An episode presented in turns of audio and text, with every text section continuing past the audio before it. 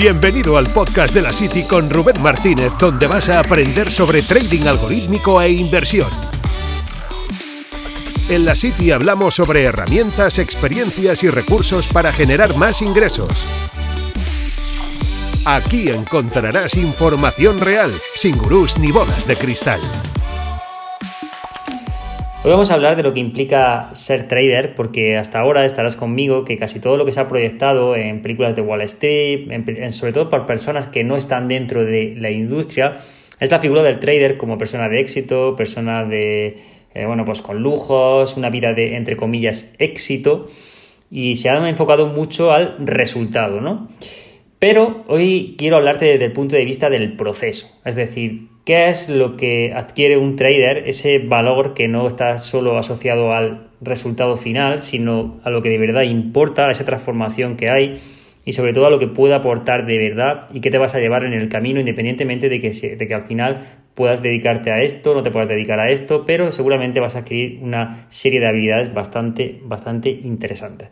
En primer lugar, eh, una de las habilidades clave que tiene cualquier trader es el tener el control del dinero. Es decir, cuando tú ya sabes en qué momento creas estrategias, sabes en el punto donde entrar, donde salir, tienes una cuenta de trading, al final tienes una cuenta de trading, eh, un dinero y tienes que hacer crecer esa cuenta de trading. Eso te da un control sobre el dinero bastante importante, tienes que saber controlar todo y independientemente de que al final ganes o pierdas, sí que te esfuerzas en tener unos resultados con ese capital. Por lo tanto, te da esa cierta eh, habilidad para, oye, tenemos esto y tenemos este control. Por lo tanto, eso ya te va a hacer consciente de cómo tú tienes que administrar tu capital, tanto para el trading como para la vida. Y también va muy asociado a la gestión del riesgo, es decir, a partir de ahí tú también tienes una serie de habilidades de gestión del riesgo. ¿Por qué? Porque si no sabes gestionar el riesgo, sabes eh, perfectamente que, por ejemplo, si em, realizas una gestión de riesgo donde estás introduciendo más tanto por ciento en una operación del que debieras, seguramente tu capital se va a ir al traste. Por lo tanto, vas a ser mucho más consciente de eso y eso se traslada mucho también en el día a día a saber qué tienes que hacer, cómo lo tienes que hacer, etc. etc. Además de toda la gestión del riesgo, de tener control de tu dinero, otra habilidad muy importante que también tienes es, el conocimiento. Es decir, el conocimiento que tú adquieres de leer, de informarte, de ir siempre un paso más allá, de ver nuevas oportunidades, nuevas herramientas, nuevos recursos. Todo eso te da una serie de habilidades bastante grande para luego el día a día, de saber desenvolverte, de saber buscar. Al final todo va muy conectado. Hay personas que dicen, mira, pues yo igual eh, estudié una cosa, pero me, me, he acabado dedicando a otra. Sí, pero igual esa cosa que estudiaste al final ha derivado en otra que ha hecho de puente, o sea, hay ciertas habilidades que tú adquiriste cuando estudiaste que has podido eh, experimentar luego en la práctica, aunque creas que realmente no es así. Y en el trading pasa igual, cuando tú adquieres esa serie de habilidades, luego lo vas a poder llevar a la práctica también de, de una manera bastante eh, sencilla y también te va a dar esa cosa de decir, ostras, ¿cómo tengo que estar constantemente actualizándome para, para seguir aprendiendo? Además de todo este conocimiento, del control del dinero y la, habilidad para gestionar el riesgo, hay otra, otra habilidad bastante importante y es la actitud proactiva. Como te decía, el hecho de investigar, de probar. Si te gusta el trading, esa actitud va a estar ahí. Por lo tanto, siempre vas a, tener esa, em, esas ganas de seguir buscando información, esas ganas de tirar para adelante.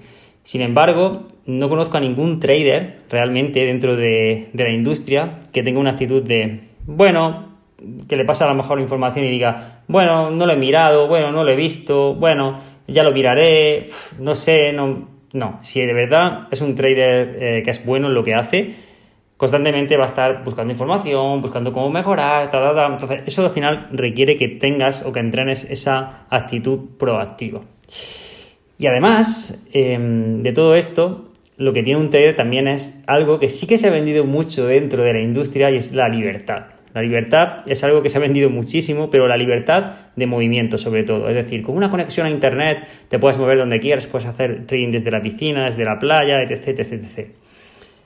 Bien, esto es cierto, pero hay una libertad más allá de, de eso, de, la libertad geográfica, que es la libertad de tú poder tomar tus propias decisiones, de saber que si tú eh, tomas eh, una serie de decisiones, vas a tener un resultado si son eh, de acuerdo a si lo estás haciendo bien y si por el contrario esas decisiones no están bien implementadas, puedes tener otro resultado totalmente diferente. Eso es libertad. O sea, tener esa capacidad de decir si hago una cosa puede funcionar y si no hago esto puede que me vaya mal. Eso te da una libertad brutal de movimiento porque al final depende totalmente de tus decisiones. Ahora bien, también eh, viene asociada una responsabilidad. Esto es otro punto bastante importante. Toda libertad, ¿vale? En este caso, tiene una responsabilidad. Muchas veces nos centramos en la foto final, es decir, mira a esta persona que trabaja desde su casa, que tiene su propio capital o que tiene capital de terceros, gestiona capital de terceros a través de una plataforma, lo tiene todo automatizado. Eh, fíjate que, bien, ¿no? Que cómo se, la, cómo se ha montado, fíjate esta otra persona que invierte y, bueno, pues ha invertido, por ejemplo, en, en criptodivisas o ha hecho X cosa y le va muy bien. Bien, pero por ejemplo, una persona que por lo que sea, ya sea por timing, por lo que sea, ha invertido en criptodivisas y le ha ido bien, ha tenido la em, responsabilidad de hacerlo y que le haya ido mal. Por lo tanto, vale, ok, le ha ido bien, pero tomó cierta responsabilidad en su momento de esa decisión de poner un capital ahí y poder perderlo, y sin embargo, le ha ido bien. ¿De acuerdo? Entonces, libertad sí, pero responsabilidad también. Y eh, bueno, pues otro punto también importante es que un trader normalmente valora su dinero y mm, también el hecho de hacerlo crecer. Es decir, el ser trader, y conozco pocos traders, inversores, que, mm, que directamente se descapitalicen bastante rápido, sino valoran bastante lo que es el dinero y la capacidad de hacerlo crecer, es decir, de, adquirir ese dinero o de, o de, poseer ese dinero y decir, vale, con este dinero voy a hacer más dinero. Entonces valoran bastante el, capital, a, diferencia de lo que se suele pensar de, bueno, pues malgasto, malgasto, malgasto, no, normalmente es casi al contrario, si yo tengo dinero y lo puedo hacer crecer, lo que voy a hacer es valorarlo bastante porque ese dinero lo puedo hacer crecer aún más, ¿de acuerdo? Entonces es otro punto a tener en cuenta. Y por último, em, también destacar la capacidad que adquieres con el tiempo de ser escéptico. Es decir, cuando a lo mejor te plantean un negocio, cuando te plantean una idea de negocio nueva y te dicen, mira, pues eh, mira Rubén, voy a montar este negocio, me gustaría que, eh, no sé, invirtieses en él o que fueses eh, socio o lo que sea, o qué te parece este otro negocio, pues lo que al final tú lo, que, lo primero que planteas es, ¿vale? ¿Cuál es el riesgo de montar esto? ¿Cuál es el riesgo de que esta capital que yo voy a depositar aquí me vaya mal? Eso por una parte, que eso iría muy asociado al primer punto que habíamos hablado anteriormente de valorar el riesgo y todo esto en la vida, digamos, cotidiana.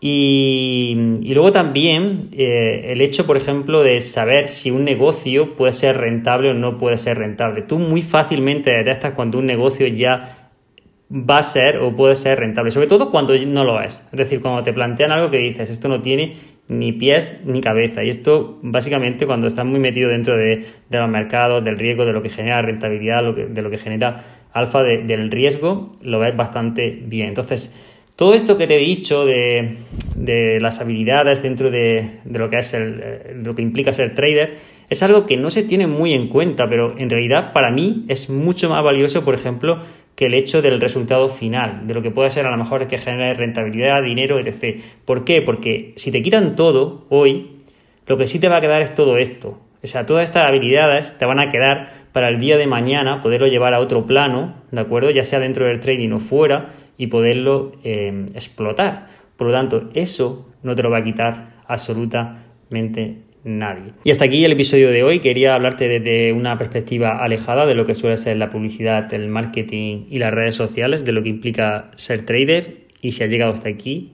muchas, muchas gracias. Gracias por escuchar este podcast. No olvides suscribirte para recibir más contenido. Nos vemos en la City.